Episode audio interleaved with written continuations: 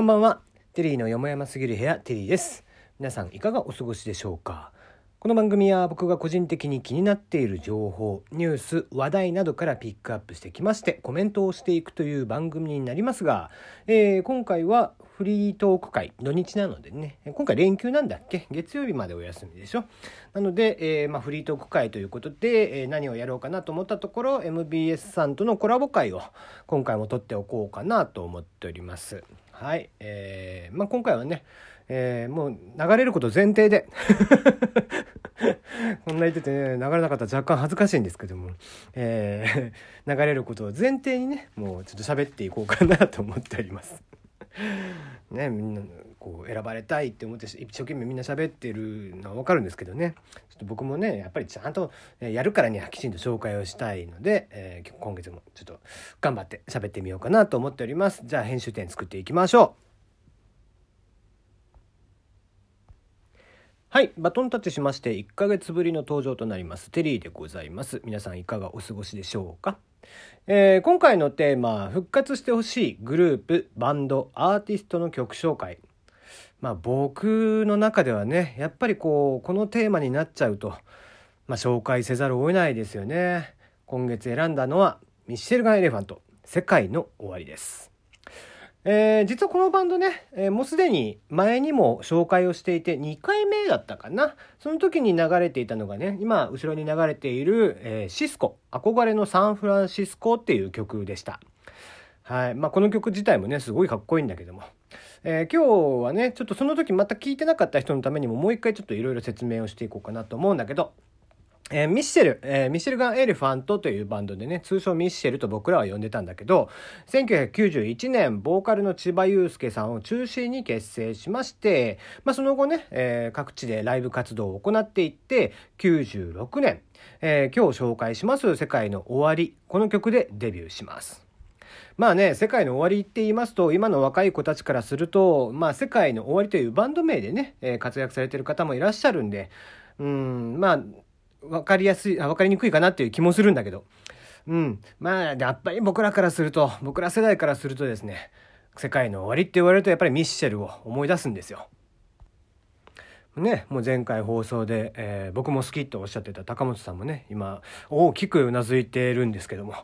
えーそんなミッシェル2003年幕張メッセ、えー3万7千人を動員したラストライブをもって解散するわけだけどその時の、えー最後の曲がこの「世界の終わり」という曲でした。まあ、今回なんでねこれを選んだかと言いますとまあとにかくですよ復活してほしいって思っていて復活してくれるバンドっていくつもあるんです僕もね世代的にイエローモンキーとか好きだったのでイエモンの復活とかねすごい嬉しかったのでもこのバンドに関してはもう二度と復活ができないんだよね。まあその理由というのがメンバーの一人のギターの阿部太さん。えー解散後6年ぐらいしてからですかね。2009年、えー詳しい要因、まあ、原因というものはわからないんですけども、えー亡くなっていらっしゃいます。えー現在ね復活しているイエローモンキーのボーカルの吉井さんが、えー復活の時ぐらいだったかなに言っていた言葉で印象的だったのが復活したい時に同じメンバーで復活できなかったら嫌だったからみたいなことも言ってたのね。でそれってまあ僕はこの安倍さんのこともあると思うの。えーミッシェルとイエモンって実は、えーデビュー当時トライアドというレーベルで同じレーベルの先輩後輩なんですよ。で吉井さんが「オールナイトニッポン」でもうその後輩のバンドでねデビュー曲ですげえかっこいいのがあるからって言って何回もこう「オールナイトニッポン」の中でこの「世界の終わり」をかけてたんだって。で、まあ、実際ね、えーもう吉井さんが、もうこんだけ紹介してんだから、なんか菓子折りでも持ってて来いよみたいなことを言ったら、翌週、それを、えーまあ、た多分事務所の人から聞いたんでしょうが、えー千葉さんが聞いて実際に、えーラジオに出演されたみたいな経緯もあったりとかしていて、まあ、実際吉井さんはですね、このトライアダオっていうレーベルが、まあ、数年前に復活をしてたんだけど、その、えー記念イベントの時にも、えー唯一カバーをしていると。いう感じで、まあ、かなり好きっていうのが、えー公言をされてらっしゃるんですね。やっぱり僕もバンドをね若い時にはしていて、えーまあ、自分のバンドというのを解散するわけなんですけども解散する時のこのラストの曲っていうのは非常に迷うんですよね。まあ、どの曲で解散するかみたいなことがあるんですけどもねデビュー曲でデビュー曲で、えー、解散して、えー、みんなの前からファンの前から去っていくっていう姿。まあ、僕はその幕張メッセは見に行ってなくて DVD で見てたんですけども、まあ、とにかく印象的でやっぱりかっこよくてねえー、ギターの阿部さんあんまり客を煽るっていう感じではなくてむしろもうギターを弾く時は鬼のような形相で、えー、スッとまっすぐ立ってですねお客さんの方を向いて、えー、弾きまくる。かき鳴らすという表現が多分正しいんですけどもギターをかき鳴らしていくんですね。うん、その様子があまりに衝撃的であまりにかっこよくて、まあ、常にやっぱり千葉さんもかっこいいんだけど、うん、ギターの阿部さんをやっぱり追ってましたね。まあ僕もミッシェルのライブ3回ぐらいは実際に生で見たことあるんですけどもやっぱかっこいいんだよねその佇まいが。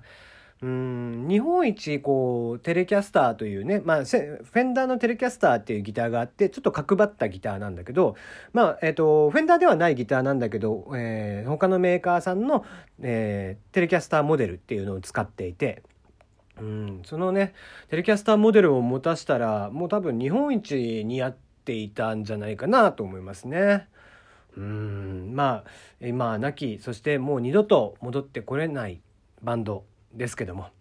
えー、まだまだやっぱりたまにねライブ DVD なり見ておやっぱかっこいいなと、えー、何度も思わせてくれるバンドでございます。うんえー、ぜひねこの最後の曲になりました「世界の終わり」えー、ギターのとにかくイントロからかっこいいので聴いてもらえたらなと思います。はい、えー、聞こえてきましたね。ではでは紹介していきましょう。ミッシェルガン・エレファントで「世界の終わり」。